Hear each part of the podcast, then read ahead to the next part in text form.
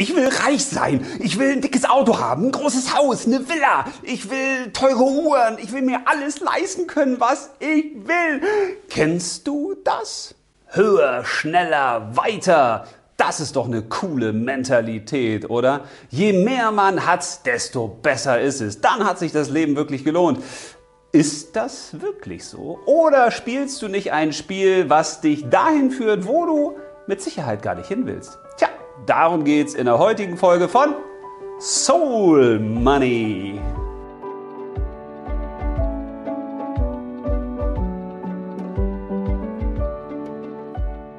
Ja, ich gebe es ja zu. Ich fand das auch geil. Richtig viel Geld verdienen, ein eigenes Haus haben.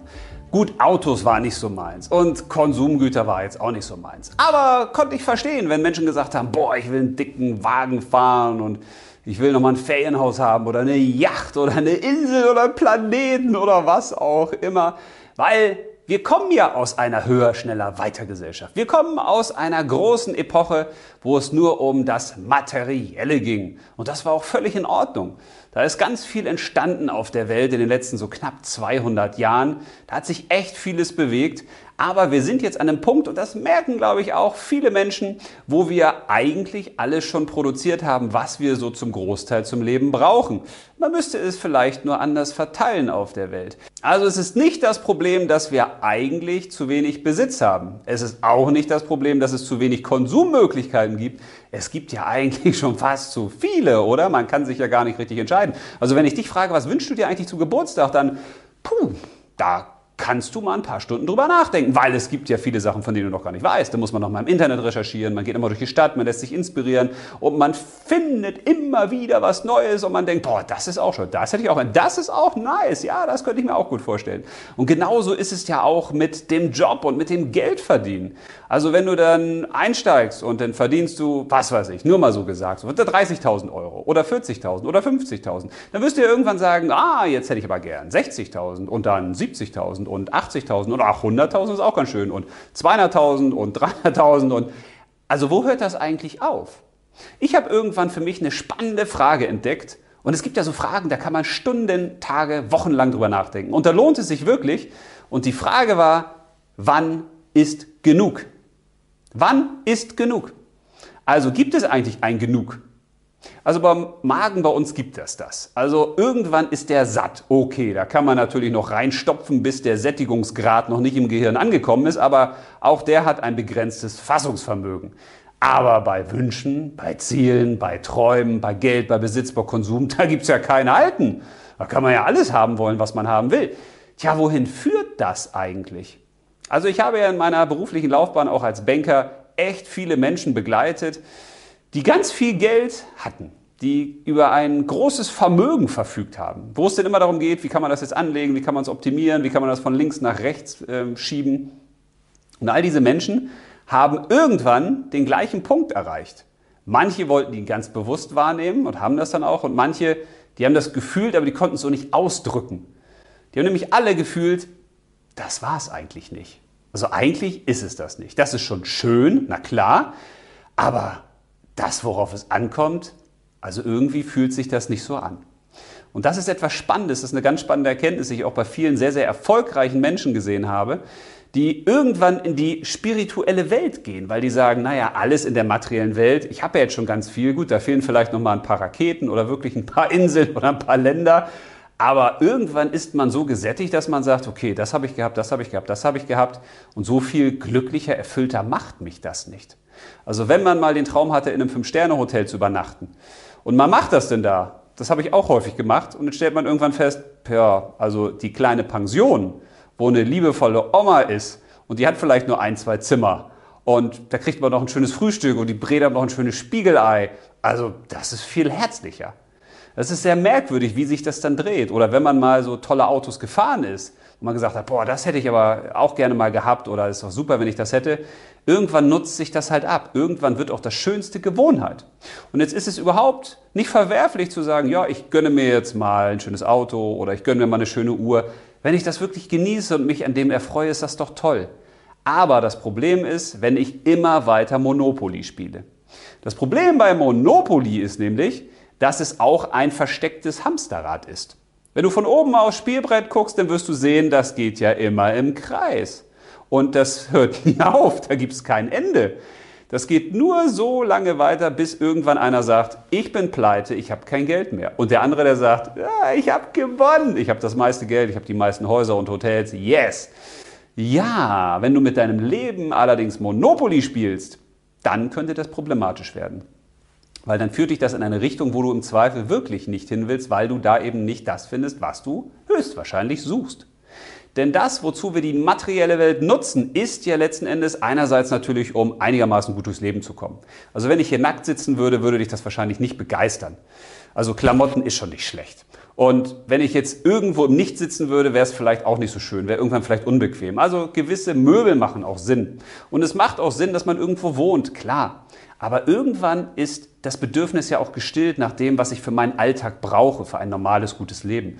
Ich brauche nicht 50 Paar Schuhe. Wenn ich das machen will, ja, kann ich das gerne machen, aber es wird mich nicht glücklicher machen. Das ist ja das Problem. Wir denken immer, je mehr ich von etwas habe, desto glücklicher werde ich.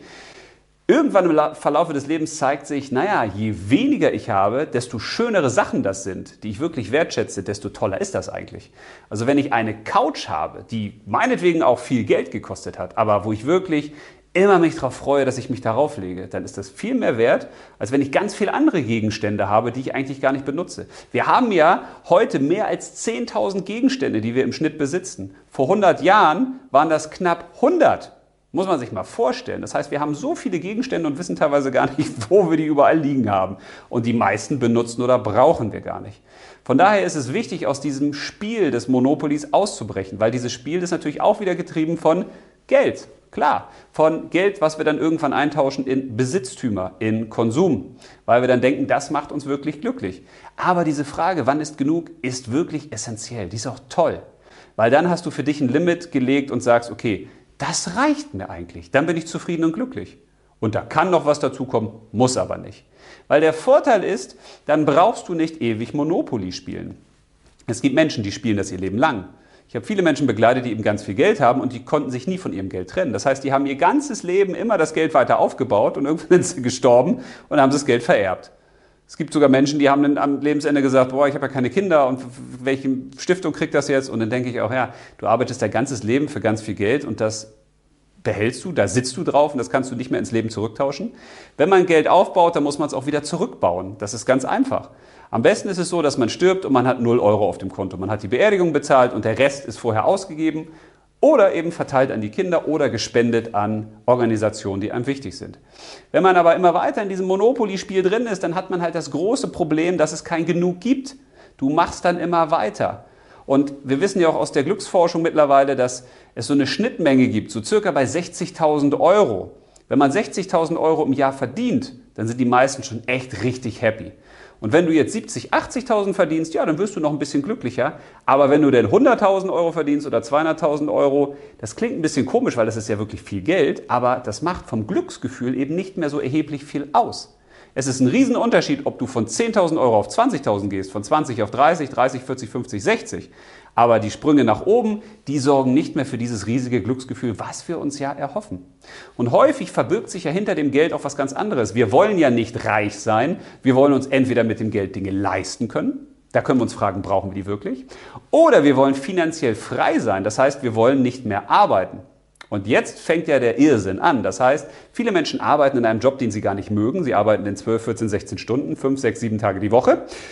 Dann haben sie irgendwann genug Geld und dann können sie endlich aufhören, das zu tun, was sie nicht mögen. Und dann fallen sie häufig in ein Loch und fragen sich, ja, was mache ich denn jetzt dann? Und manche haben, weil das eben auch dauert, bis man eine finanzielle Unabhängigkeit erreicht hat, manche haben dann sogar Großteile ihrer Gesundheit aufs Spiel gesetzt, die sie sich dann mit Geld wieder zurückkaufen müssen oder die sie zum Teil gar nicht mehr zurückbekommen. Oder sie haben eben keine Zeit gehabt für ihre Liebsten, für ihre Partnerschaft, haben keine erfüllte, glückliche Beziehung, haben keine Zeit mit ihren Kindern verbracht, mit ihren Freunden, haben eigentlich nicht richtig gelebt, sondern sie waren nur damit beschäftigt, okay, ich mache jetzt mal ganz lange Zeit nur Müll, damit ich ganz viel Geld habe und dann fange ich an zu leben. Das kann man machen, muss man aber nicht.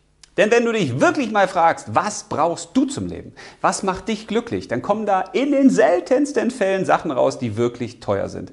Und das wissen wir ja selbst. Das, was wir brauchen, wirklich zum Glücklichsein, dass wir erfüllt sind, dass wir ja, richtig in uns ruhen, dass wir aufgehen, dass wir gut durch den Tag kommen, das ist vor allen Dingen das, was wir selbst tun, unsere eigene Wirkung. Also wenn wir das, was in uns ist, was wir gerne tun, was wir gut können, was wir lieben, wenn wir das tun können und das sorgt für eine Resonanz, das heißt, wir merken, ey, das bewegt was bei anderen, das ist etwas Sichtbares, das gibt einem automatisch gute Dinge zurück. Und die anderen Sachen, die kann man haben, die muss man aber nicht haben. Aber wenn man sich jetzt nur, wie bei Monopoly, darauf versteift, möglichst viel Geld zu verdienen, dann geht das immer auf Kosten. Bei Monopoly auf Kosten eines anderen, weil du einem anderen natürlich die Kohle aus der Tasche ziehst und erst gewonnen hat, wenn keiner mehr da ist und du das meiste Geld hast. Und die meisten haben dann gar nichts. Und genauso ist das auch bei deinem Leben. Also wenn du mit deinem Leben Monopoly spielst, dann geht eine ganz starke Fokussierung aufs Geldverdienen zum Beispiel oder auf Besitz und Konsum immer auf Kosten von anderer Dinge.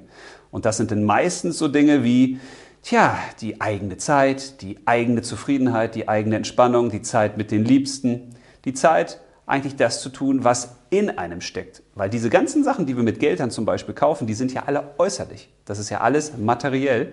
Und das haben auch schon ganz viele Menschen ja zu Recht gesagt, das letzte Hemd hat keine Taschen. Das heißt, du kannst davon nichts mitnehmen. Alles, und diesen Grundsatz finde ich schön, alles, was wir an materiellen Dingen auf der Welt meinen zu besitzen, ist eigentlich nur geliehen auf Zeit. Und diesen Grundsatz finde ich total schön.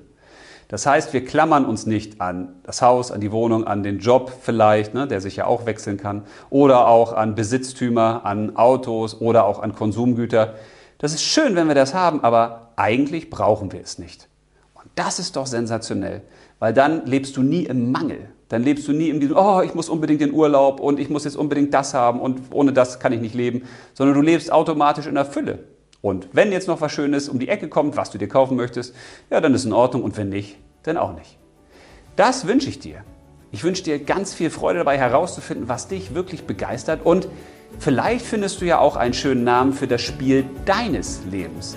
Welches Spiel spielst du denn? Wie heißt das, wenn es nicht Monopoly ist? In dem Sinne, ich freue mich auf die nächste Folge. Alles Liebe, bis zum nächsten Mal und leb los!